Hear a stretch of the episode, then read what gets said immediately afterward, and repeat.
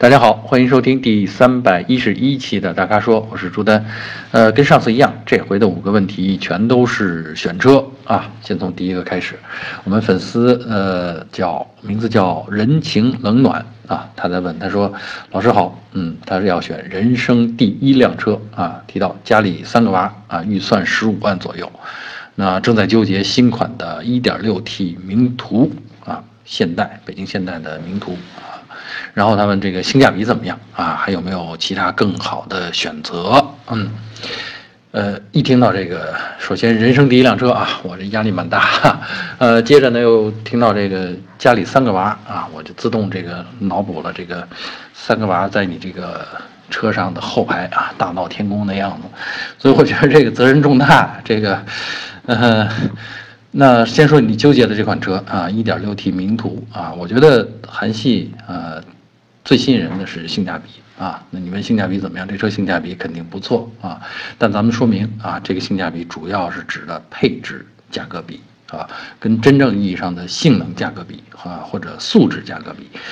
呃，还是有差距的啊。呃，具体这款车呢，我觉得是可以买啊，因为十五万元左右，你可以买到一个非常典型的中级轿车啊，这个呃，基本上是人们印象当中的二十万才能有的空间和动力。啊，你在十五万下就能拿下。当然，现代不是什么高档的品牌啊，所以呢，这个名图呢可能不会给你带来太多太多的这种面子啊，这种艳羡啊，对吧？但是从实用的角度来说，我觉得也够啊。但是我觉得啊，还觉得啊，这三个娃在这个中型轿车上怎么安排呢？哎，因为当然你也没有提到这三个娃的这个年龄差距啊，还有这个最大的、最小的现在是分别什么状况？那我就只能。大概猜了啊，那我觉得坐也坐得下，但是呢，可能就需要你格外的照顾一下啊，或者你把最大的那个娃放前边啊，让夫人坐后排照顾另外两个比较小的啊，因为我想象的这个用车场景基本上也就是嗯全家出行啊，这个车空间啊至少是够用的，花十五万左右，对吧？嗯，你问有没有其他更好的选择？我脑子里转了转啊，我觉得有。呃，第一个选择呢是东风标致的四零八，四零八这个车呢比较低调，你看外边的这个嗯传播呀，网上的这个相关的介绍并不算多，但这款车呢空间其实并不比名图差，而且呢我觉得我推荐它呢是安全配置比较高，啊，比如说它的气囊，你花同样的价钱，这上面给了你头部气帘儿，还有侧气囊啊，这头部气帘一直贯穿到后排呢。啊，所以呢，说这个这是比名图多的东西，多的配置。那在同样的价钱的情况下啊，另外呢，从我们的驾驶和测试的这种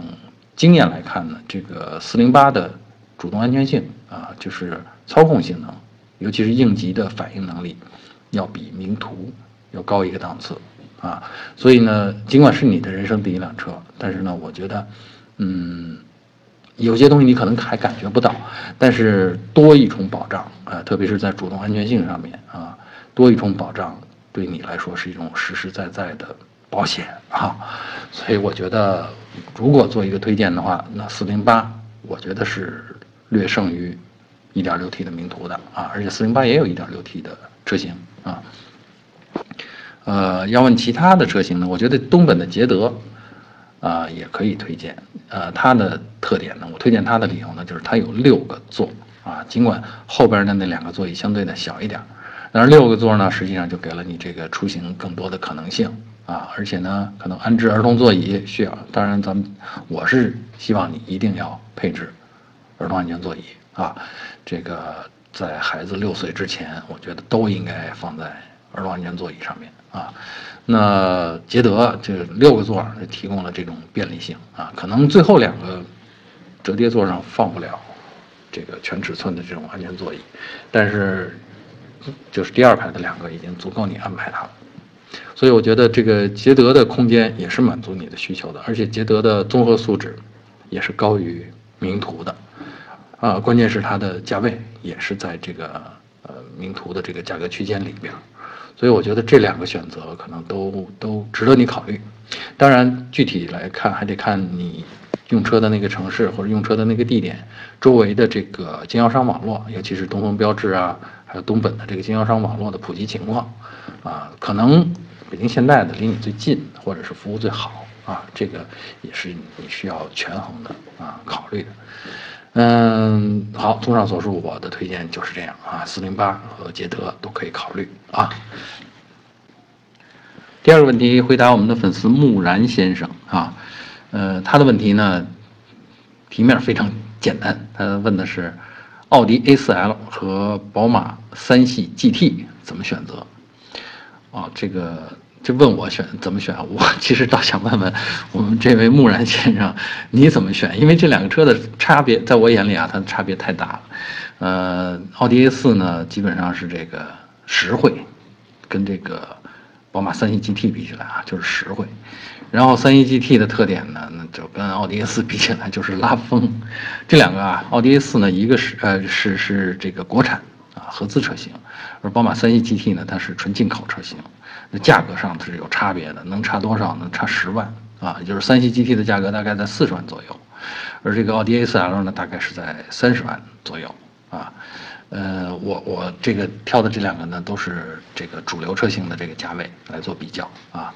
嗯，如果你要想低调，就是用车的话，嗯，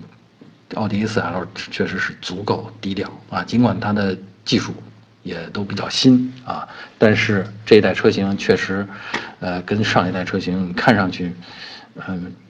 至少如果不是明眼人，如果不是干这一行的话，你看上去就是 A4，嗯，跟上代车型的差别不明显，不大啊，一般人看起来都不觉得这是个新一代的 A4，啊，其实这是这一代奥迪 A4 最大的一个短板。当然，人家内饰全变了啊，跟上一代不一样啊，变得科技感很强啊，很清新，很简洁。呃，但是在外观上来看啊，周围人来看，那毕竟是觉得这很平常嘛，很平淡啊。所以呢，奥迪 A4 呢，这个这种低调和实惠，你要是喜欢，那那就完全不是宝马三系 GT 的那个路线了啊。三系 GT 是什么呢？那就是刚才说咱们拉风，你想，那就是一个跑车造型，呃，车身高度介于 SUV 跟轿车之间。呃，所以呢，兼顾了这个稳定性，还有比较好的视野，关键是那四扇车门上面那个无框式车窗，那就是跑车的设计，多漂亮，对吧？打开车门以后根本没有窗框，我这个瞬间就高大上了啊！而且呢，这个 GT 车呢，其实又比一般的跑车车内空间更加实用啊。虽然车顶也是流线的，但是后排啊，这个舒舒服服的坐下两个人还是不成问题的。啊，所以这个，而且人家还有各自的这个左右的后车门嘛，对吧？上下车也很方便。所以 GT 呢，我是觉得，呃啊，这个三系 GT 还有一个特点，其实它用的发动机啊，跟国产华晨宝马的这个发动机是一样的。所以你作为维修保养来说，你基本上没有什么后顾之忧啊。所以我是觉得啊，嗯，从这个意义上讲，如果你追求拉风的话，嘿，这个三系 GT 其实是一个挺好的选择。啊，如果你不想要那种太招摇的感觉，那其实这个奥迪 A4 就是那种很低调啊，很内敛啊，自己用着自己知道好就完了 啊。毕竟这俩车的这个价格差十万，我也理解你这个纠结啊。我猜啊 你是有这个 A4 的预算，但是眼里啊这个看到的。或者看得入眼的是宝马三系 GT，啊，这个价格差十万，这个这个差距确实非常大。那么这个纠结的事儿，我就解决不了了啊，就看你的预算吧啊。总之，我是觉得这两个车，嗯，亮点啊还要说光鲜和亮点，还是三系 GT 更吸引人一些啊，而且用起来好像也没有什么短板啊。第三个问题来自我们的粉丝常浩同学啊，他的问题是呃，问现在的韩系车还值得购买吗？啊，想听我们介绍一下这个起亚 K 五这款车的优缺点啊。其实他这个是一个很好的问题啊，现在的韩系车还值得购买吗？这就让我一下想到了韩系车最值得购买的年代，大概是啊，说年代有点夸张了啊，大概十年前到八年前吧啊，那个时候韩系车的这个。我觉得不应该叫性价比，应该叫配置，价格比啊。只不过那个年代，咱们中国消费者还没有，就是用车的经验还没有这么丰富，我们大多数人认为，呃，配置高就是性能高，或者是花钱买到的东西多就划算啊，买到的配置多就划算，所以拿那个当做性价比。呃，那个时代呢，韩系车确实有这个优势，相比其他的日系啊、啊德系啊，这种优势比较明显啊。呃，但是遗憾的是呢，它的发展速度，就韩系车的进步速度没有我们呃中国消费者啊汽车消费者的进步速度快啊，呃，更没有我们这个呃中国的自主品牌的这些车企进步快啊。现在我们自主品牌的这些车大踏步的追上来了。啊，然后可以用更优惠的价格提供韩系车能够提供的几乎所有配置，啊，然后造车的综合素质还上升了，啊，至少提升到跟韩系车不相上下，这是普遍水平，啊，然后有不少的这个自主品牌的这个底盘调教能力已经超越了韩系车，啊，所以，所以你说现在的韩系车还值得购买吗？嗯，至少不像原来那么值了，啊。那么我觉得啊，具体说到 K 五这款车啊，我觉得要说优点的话，最突出的优点是设计啊，它毕竟是大师的设计啊，比达希瑞尔啊，这个外观和内饰啊，这种你看这种大师的设计就很完善，而且格调也有，细节也有，嗯，它让你觉得没有什么看上去特别别扭的地方啊，很舒服啊，然后让你很动心啊，又不刺激。啊，所以这个就是大师级别的这种设计，呃，你要说花钱买设计的话，我觉得至少在起亚上面，这个钱花的还是值的啊。呃，现在很多自主品牌其实正在往这个方向努力，但一时半会儿还达不到啊，至少无法普遍达到，可能个别车型上会接近，但没法普遍达到这种设计的档次。那么除了这个呃设计之外，我觉得。就是刚才咱们提到这个配置价格比这件事儿呢，现在也仍然算是韩系的一个传统的优点还存在啊。那么花这个十五六万啊，你就基本上可以得到德系或者日系车上这个十七八万甚至十八九万的这个呃整个的这个配置包了啊。所以我觉得从这个意义上讲呢，这个如果你看重配置的话啊，它仍然是一种呃不错的选择吧。啊，至于说缺点，我觉得啊，韩系车最主要的缺点啊，或者说咱们具体说吧，就是到这个起亚这个品牌最主要的缺点，呃，可能就是底盘的调教啊不够，呃老道，不够成熟啊，呃，当然我们大多数用车的用户呢，其实也很少去面对那种。啊，应急的状况，或者说很少有那种我把什么车都拿来当赛车开的啊，那个所谓的驾驶乐趣。不过，嗯，操控稳定性这种事儿呢，我觉得是，呃，必须有啊，因为它是一种主动安全保障啊。一旦遇到情况，你的操作会引发多大的危险，或者说你不熟练的操作啊，你慌乱的操作会引发多大的危险。这件事很大程度上取决于你的车的底盘调教、底盘设定，啊，所以韩系车我们测试过的啊，起亚的、现代的，在这些方面呢，其实一直是，呃，三流水平啊，到不了二流水平，一直是三流水平。所以说，你说最大的缺点，我觉得就是这个。至于其他的，我觉得都还好，尤其是这个 K 五这款车，呃，空间也够啊，后排也够舒适。啊，所以我觉得，你要纠结可不可以买的话，你要知道它的明确的短板啊，你要注意，那其实也是可以买的啊。第四个问题，回答我们的粉丝啊，我们这位粉丝的名字叫看破你的伪装啊，这眼睛很亮哈，呃，他纠结的是也不叫纠结啊，他在权衡的是这两个车，那分别是广汽传祺的 GS 四。和吉利的博越啊，这两个紧凑级的 SUV，他在问哪个车的驾驶感受好啊，哪个车的用车成本低啊？这两个品牌就是我在上一个问题当中提到的这个大踏步的进步的这个国产的自主品牌啊，呃，广汽传祺呃 GS 四和呃吉利博越都是去年的热销车型。啊，热门车型可能前年就是了啊，呃，而且呢，这个大家对它的这个评价呢，也基本上来自于这个底盘，而不是配置啊，当然人家设呃设计上也不错，然后配置上也挺全面啊，但是开起来感觉好这件事是被越来越多的中国消费者发现了，所以我我们也很欣慰，就是我们这么多年来做的事儿，就是想不断的告诉大家，这个开起来好的车才是真的好。啊，那大家已经越来越识货了啊。那具体到这两款车呢，嗯，还是有点差别的啊。因为传祺 GS 四它配的是一个 1.5T 的发动机，呃，而吉利博越呢，这个高配车型呢配的是一点八 T，所以在动力上面是有差距的啊。那这个。就有有些媒体啊，这个试驾完了啊，我看他们的这个报告上说的这个挺形象。他说，呃，传祺的这个 GS 四的加速感觉就是这种平淡而安静，平淡而安静啊，注意在平淡上啊。然后这个这博越呢，博越是其实提速挺快的，就动力挺强劲的，呃，但是博越给人留下的更深刻的印象是安静啊，是底盘的隔音隔震做得好。啊，所以它甚至超越了不少合资车型啊，所以是吉利也是在这款车上是下了大气力的啊，呃，那你说哪个行驶驾驶感受好？我觉得我们大多数人可能是认为说，哎，平顺、安静、稳健啊，这是指的是我们想要的啊驾驶感受啊。那这两款车呢，可能嗯，具体到这个这个静音性能上讲。我觉得博越可能会强于 GS 四，啊，嗯，但是另一方面啊，说用车成本啊，这个，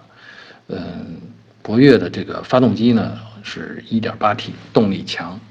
而且这个车身更重，车身大概比比这个 GS 四大概重了一百五十公斤左右吧，大概啊，这大概是就是两个人的分量嘛，嗯。呃，然后这个油耗呢，其实这两辆车呢，差距大概在一升到两升之间，百公里油耗啊。所以你看，你要说用车成本呢，这个上边油耗的差就表现出来了。一升油假设六块钱啊，一百升呃，就是一年你走一万公里呢，就是能够差着一百升油，对吧？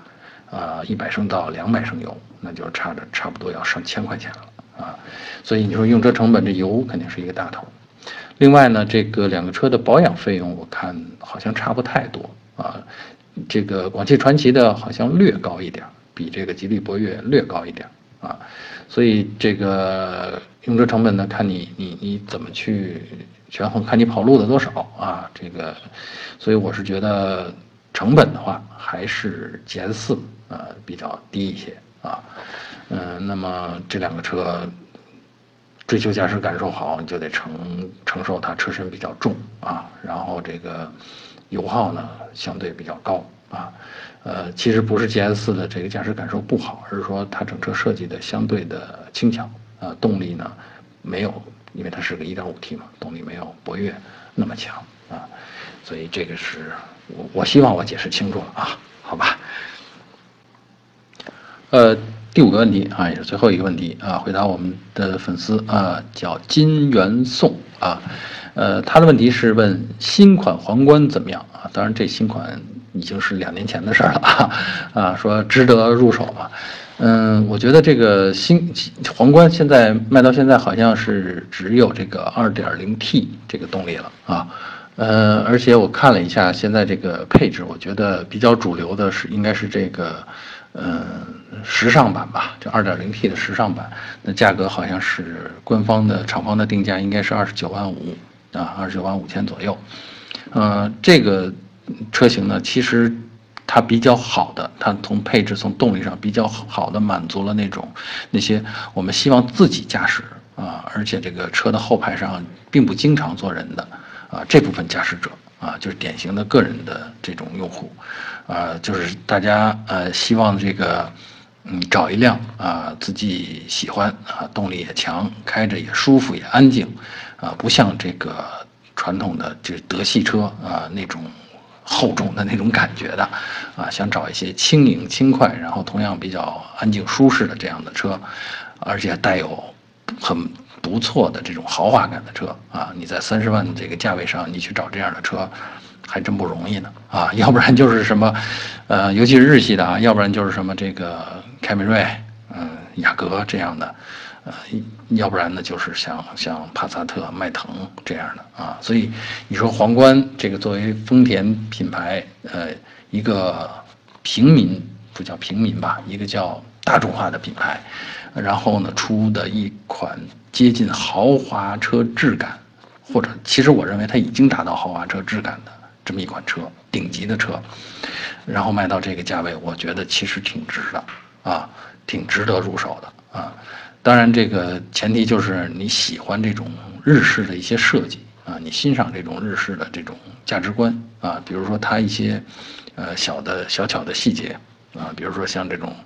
呃这种中控台这样的设计，比如呃它用了两个屏幕啊，两个触屏啊，上都是可以这个就是空调也是通过底下这个小触屏来来控制啊，嗯，就是这样的。怎么说呢？啊，典型的这种显示精巧的这种日式的设计，啊，另外车的后排空间其实是相当的宽敞啊，然后坐姿也非常的舒适，还有行驶也非常安静啊，就是这种高档感其实不是能够在轻易的就在三十万元价位上的其他车型里边找到的啊，咱们包括。你把三十万的这个奥迪 A 六拿过来，你做个对比的话，啊，这个皇冠的这种呃行驶的舒适感、安静程度是要优于 A 六的啊，所以从这个角度上讲，我觉得皇冠是呃值得入手的啊，的特别是你又对这个日系的这种，就是刚才呢我说了，对日系的日日本的这种日式的价值观又比较欣赏的话，那就更值得入手啊。好，以上就是本期大咖说的全部问题。欢迎大家继续在我们的微信公众号或者微社区中提问。如果您想了解更多的汽车资讯和导购信息，请持续关注我们的微信公众号，还有车评网啊。我们下期节目再见。